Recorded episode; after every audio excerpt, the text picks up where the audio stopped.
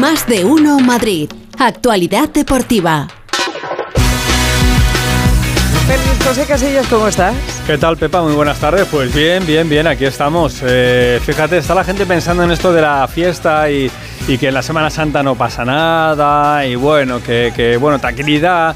Pues fíjate, de entrada, si te puedo comentar, de entrada te puedo comentar ya que acaban de destituir a un nuevo técnico en primera división y que se llama Pacheta, que es el entrenador del Valladolid, porque el Valladolid ayer perdió 6-0 en el Bernabéu.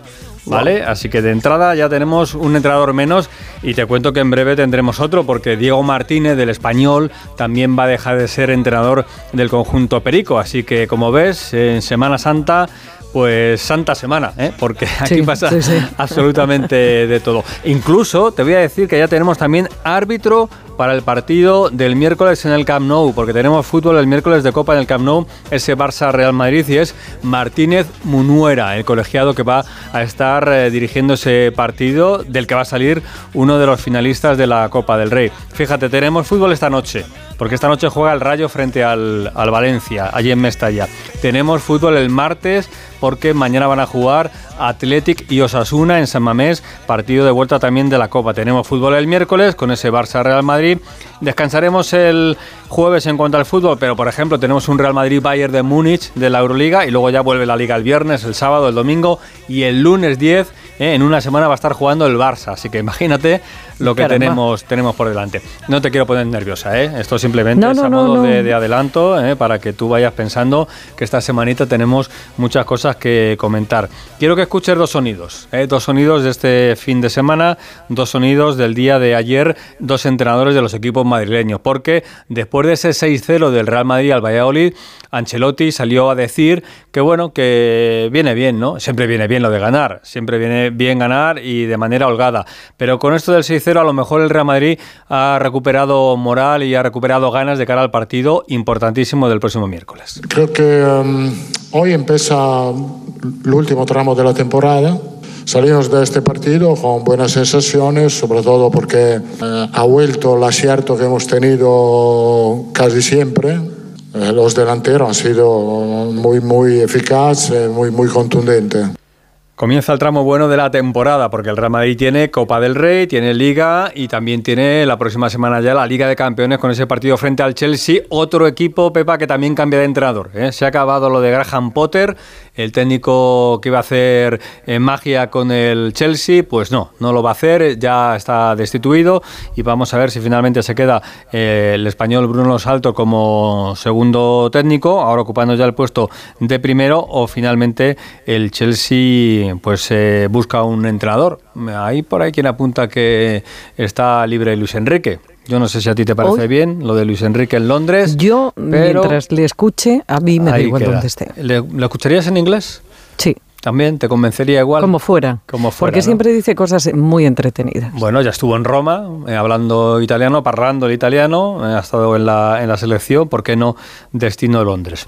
Y vamos con otro entrenador, Simeone, porque el Atleti ganó ayer 1-0 al Betis, buen partido sobre todo en la segunda parte del Atlético de Madrid, y Simeone contento porque ha vuelto algo que faltó durante gran parte de la temporada, esa comunión entre el equipo y los espectadores. Ahí afuera hay 60.000, 70.000 personas que lo único que vienen a ver es a un equipo que tenga corazón, a un equipo que se sientan identificados en ustedes. Y creo que hoy los futbolistas hicieron un trabajo que la gente se va contenta a la casa.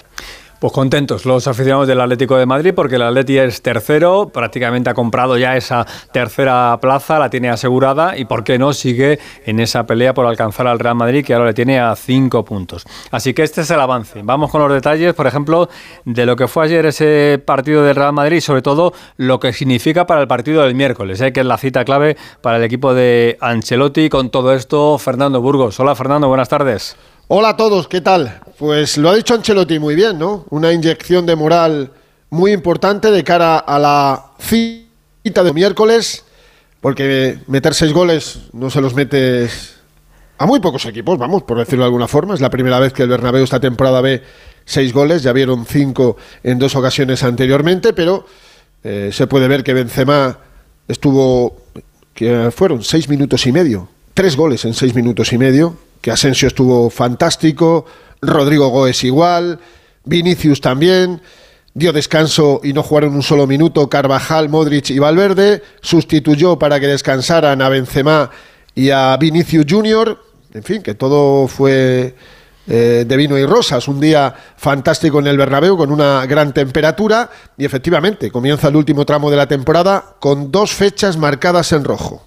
Bueno, primero es una, la del próximo miércoles 5 de abril, pero hay dos. Sábado 6 de mayo, la final de la Copa del Rey en la Cartuja de Sevilla. Sábado 10 de junio, la final de la Champions en el Atatur de Estambul. Y en esas está el Real Madrid, porque sí, porque ayer se ganó eh, en Liga 6-0, pero estás a 12 puntos del Barça y la Liga la tienes en chino mandarino. Y los objetivos pues son la Copa del Rey y la Champions. En la Copa tienes que remontar en Barcelona, no sería la primera vez, ni sería la última, que el Madrid gana en el Camp Sí, sí, en el Camp Nou lo puede hacer perfectamente. Y ayer Ancelotti dejó muy claro que tiene dificultades para configurar el 11, pero que cree que va a ser un partido largo, que no descarta incluso la prórroga. Por eso, como se diría en la selección, hay que tener un plan A y un plan B. Hmm. Aquí también el plan B existe, porque hay jugadores que pueden salir desde el banquillo y cambiar completamente el transcurso del, del encuentro, como ocurrió la temporada pasada en la Champions. Y noticias de esta mañana han entrenado Rudiger y Mariano. Mariano no sabemos qué tiene. Rudiger tiene un problema en la rodilla izquierda, ya no eh, jugó eh, eh, a Dolid, le iban a hacer una ecografía, parece que no es grave y si mañana entrenan en condiciones van a entrar en la convocatoria y la mala noticia es la de Mendy. Ya comentamos la semana pasada que Mendy tiene una rotura muscular en el solio de la pierna izquierda, baja para un mes, no, baja para casi dos meses. Vaya. O sea, Mendy se va a perder lo que resta de temporada. Es increíble lo del lateral francés, que ha tenido dos lesiones esta temporada muscularmente muy graves. La primera le tuvo 12 partidos fuera, reapareció en el clásico de liga en el Cano, jugó media hora aproximadamente y en el parón de selecciones se nos ha roto.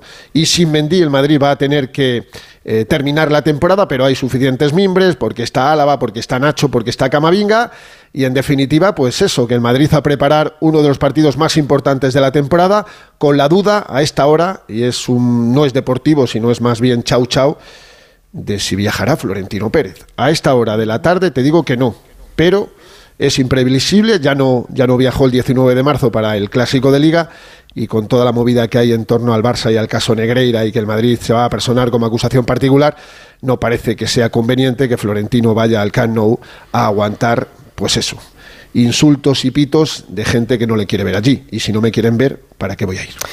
Cosas y casos del clásico que iremos contando durante la semana. Gracias, Fernando. Hasta luego. De nada, hasta mañana. Adiós, Así está el Real Madrid, ¿eh? porque tiene una cita importantísima. Fíjate, un clásico de Copa con el futuro más inmediato del Real Madrid en juego, con todo lo que supone alrededor también de la figura de Carlo Ancelotti y todo lo que se está comentando en las últimas fechas, que llevamos ya tiempo contando aquí en Onda Cero. ¿Te acuerdas que comentamos eso? Dice, ¿y si Ancelotti en lugar de ser al que le digan que no, dice él que no y se marcha? Bueno, pues hemos tenido un fin de semana con bastante movimiento en este caso todo tranquilo en el Atlético de Madrid. Venimos semanas también contando que son todo noticias positivas, números, récords, jugadores que pasan a la historia del conjunto rojiblanco y el Atleti al que se le ha hecho, bueno, pues un poquito tarde esta reacción, que sigue ganando partidos, aunque sea 1-0, pero de momento no los pierde. Alejandro Morijano, ¿qué tal? Buenas tardes. Hola, Félix, ¿qué tal? Y como hemos escuchado a Simeone, ayer ante 61.623 espectadores entrado en el Metropolitano, las cosas van bien, el público va y hay comunión